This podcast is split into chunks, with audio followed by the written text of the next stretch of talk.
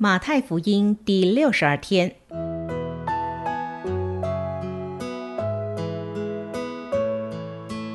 每日亲近神，唯喜爱耶和华的律法，昼夜思想，这人便为有福。祝福你，每日亲近神，神赐给智慧、平安。和喜乐。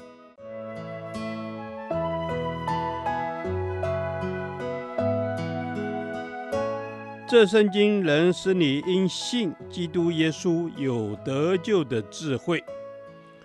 祝福你，每日亲近神，讨神的喜悦。马太福音十八章二十一到三十五节，饶恕七十个七次。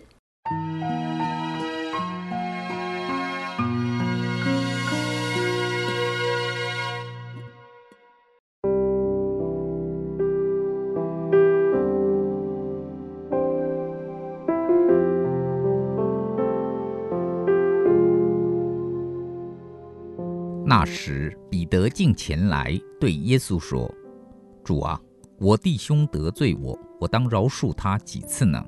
到七次可以吗？耶稣说：“我对你说，不是到七次，乃是到七十个七次。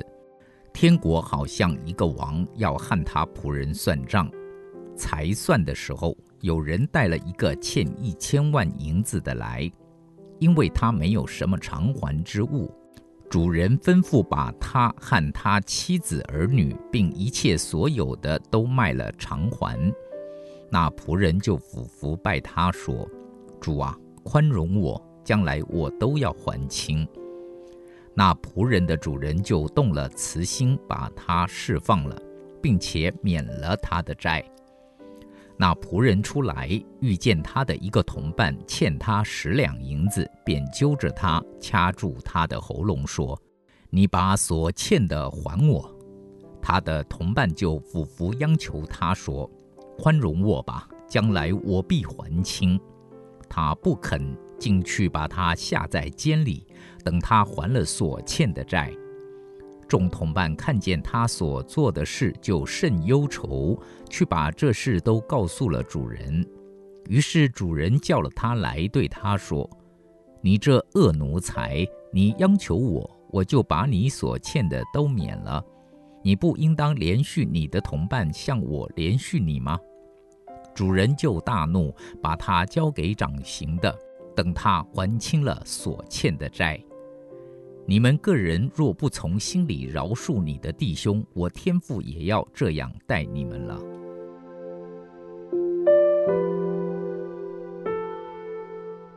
这段经文记载，那时彼得进前来对耶稣说：“我弟兄得罪我，我饶恕他到七次，可以吗？”我们可以想象，当彼得讲这句话的时候，旁边的人可能都认为他是一个宽宏大量的人，因为犹太人的拉比劝勉人只要饶恕人三次就可以了，而彼得竟然可以到七次。不仅如此，当我们将这段经文和前面的经文一起读时，我们更可以发现另一层的含义，因为这段经文一开始提到那时。可见和前面的经文有关，而且和前面所讨论的主题是相同的，都是关于弟兄得罪我时当如何行的问题。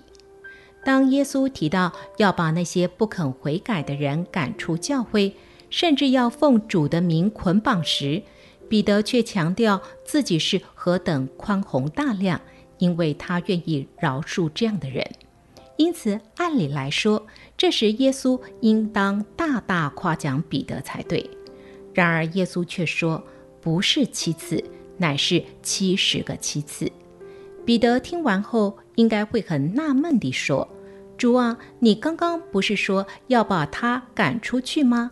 为何现在又要我饶恕他七十个七次呢？”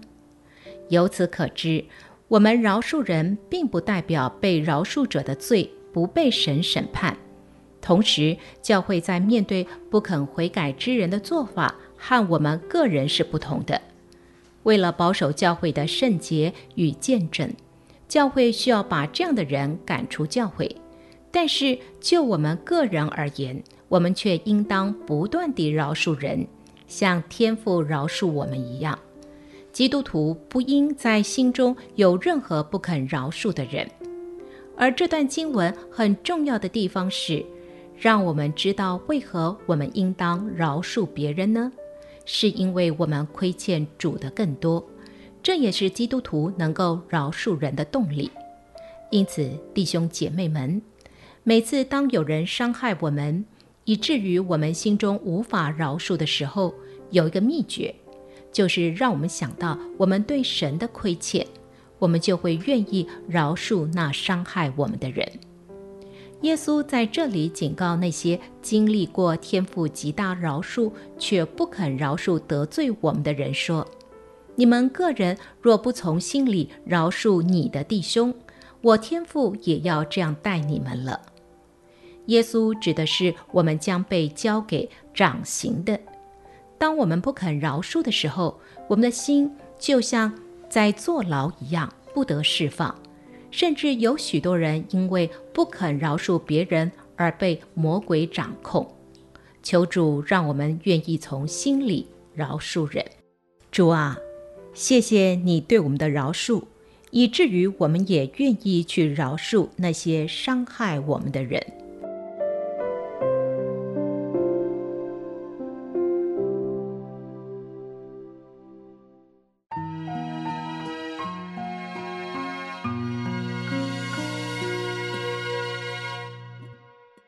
导读神的话，马太福音十八章三十五节：你们个人若不从心里饶恕你的弟兄，我天父也要这样待你们了。阿门。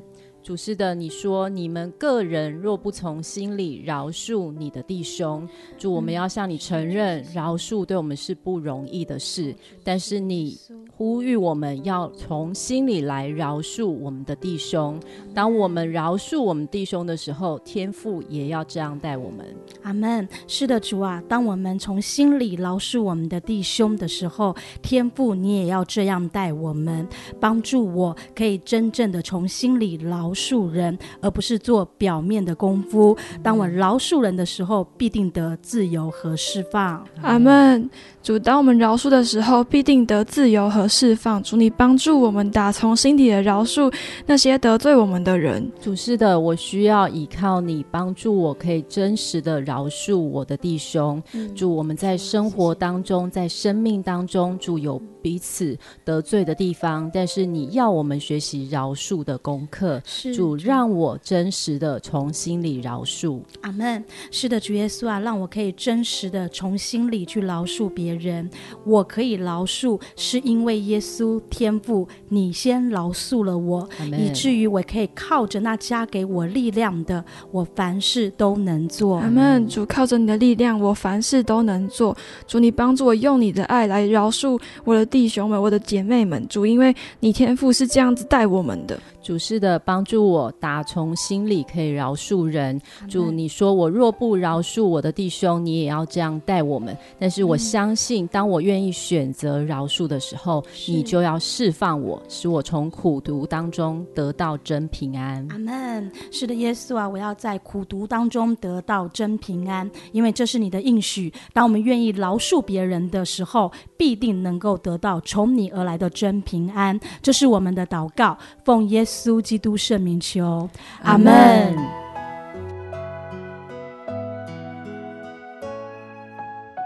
耶和华，你的话安定在天，直到永远。愿神祝福我们。